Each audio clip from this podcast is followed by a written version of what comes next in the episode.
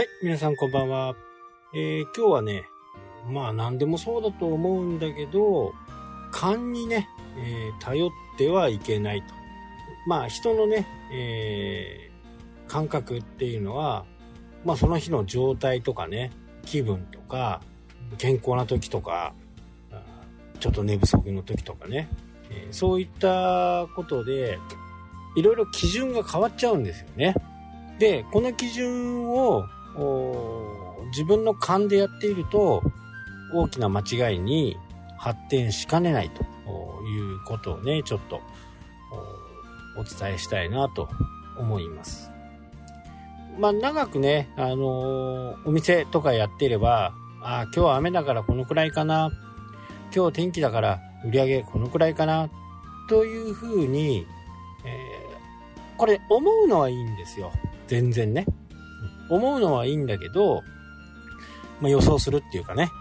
えー、これは、まあ、逆を言えばしなきゃダメなんですよね。え実際に、今日は雨だからこのくらいの売り上げあるだろう。今日は天気だからこのくらいの売り上げあるだろう。で、これだろうはね、非常にいいだろうなんですよね。ただそれを基準にしてしまうと、大きなね、間違いに発展しかねないと。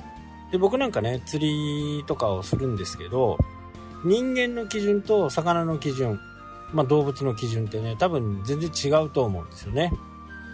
えー、人間は、ね、もう11月も終わって、12月になるから、この魚が来るだろう。でも、魚からすると、日付なんかわかんないですよね。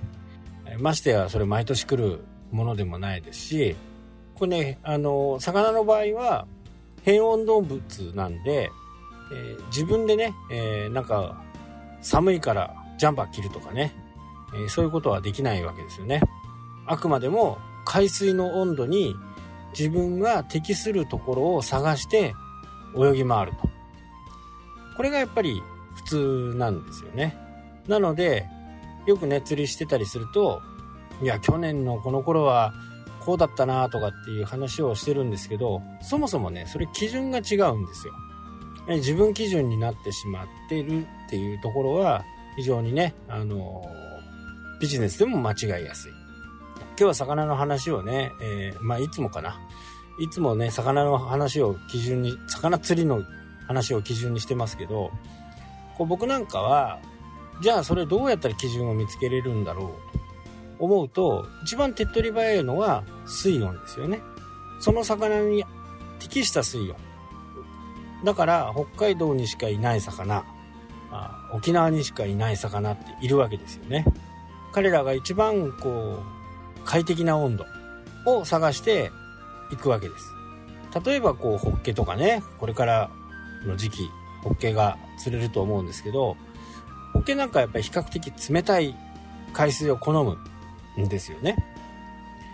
で、えー、例えば間違ってね、南の方に南下していく。まあ、多分秋田ぐらいまではね、釣れると思うんですよね。で、それよりもっと北に、南に南下していこうとすると、海水温が高いから、いや、もうこれ以上はなんか、なんか気持ち悪いなっていうふうに思うはずなんですね。じゃあ帰ろうっていう形で、今度は北上が始まると。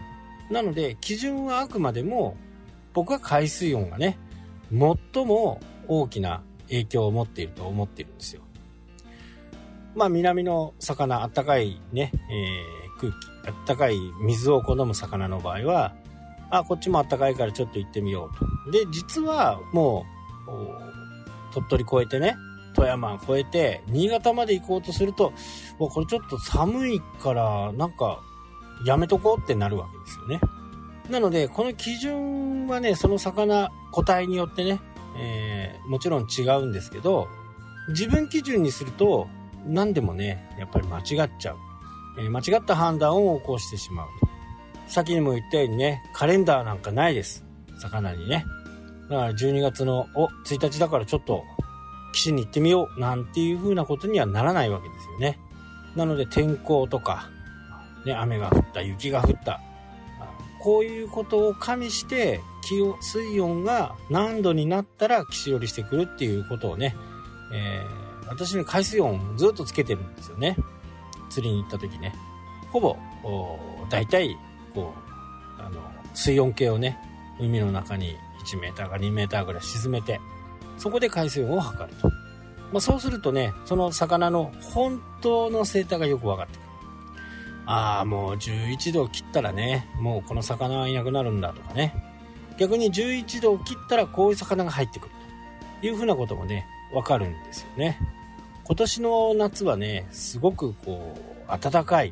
沖合ね、えー、10キロぐらい行ったところでも、表面の海水温はね、27度ありましたからね。これは異常な、あ水温だったわけです。なので、マグロもね、あのー、結構遅くまで日本海にね、えー、いました。まあ、餌が豊富だっていうこともあってね、餌がないくって自分の適水温じゃないところはもう全くいなくなりますからね、魚はね。まあ、これをね、どういうふうにビジネスに活用するかっていうのは、これはもう自分の基準じゃなくって、ある一定のその基準を肌感覚じゃなくてね、えー、明確にする。えー、これは緻密に、緻密というかね、毎日コツコツ、えデータをつけていけばね、まあデータっていうデータじゃないんですよ。僕なんかは、これ釣り行った時にね、え、メモ帳に何月何日、え、何度、何時間の兆候っていう風にね、これ釣れた、いっぱい釣れたとかね、書かないんですよね。とにかく、その気温と水温、兆候時間、まあ、ここをね、書くようにしてるんですよね。えー、そうすることによって、これが、まあお店の場合、スタッフにも伝わると。で、例年だとね、この雨の、この季節のこの雨は、ちょっと売り上げ下がるな、というふうに思えば、電話かけとかね、え今までのお客さんの、えー、呼び込みとかね、リセールとか、そういったものを、こう、心がけていくようになると、会社って安定するんじゃないかなと。まあそういうふうにね、本当に思うんですよ。なのでね、えー、基準はやっぱり非常に大切。肌感覚ではなくて、11月の30日の雨の日はこうだったとかね。まあ、ピンポイントでね、えー、その成果を出せることはないですし、まあ、1年2年通してやっていくことでね、大体の流れがわかる。まあ、昔はね、ハンコ屋さんやってた時はね、もう大体わかりますよ。よほど、あのー、大量なものが来ない限りね、普通の状態だったら、ああ、今日はこのくらいかな。月末のこの25日過ぎた月曜日は忙しいなとかね。で、売り上げはこのぐらいいくなってね。えー、大体それが読めるようになってきます。まあこれもね、本当にこう、積み重ね、えー、次第なんでね。これはもう訓練。コツコツ訓練をしていくしかないかなと。なのでね、予想をしてほしいんですよ。何でも。仕事でも遊びでも予想。それをすることによって、全然ね、また楽しみ方が今までの倍以上な楽しみになるんで、まあ、ぜひともやってみてください。はい。というわけでね、今日はこの辺で終わりになります。それではまた。したっけ？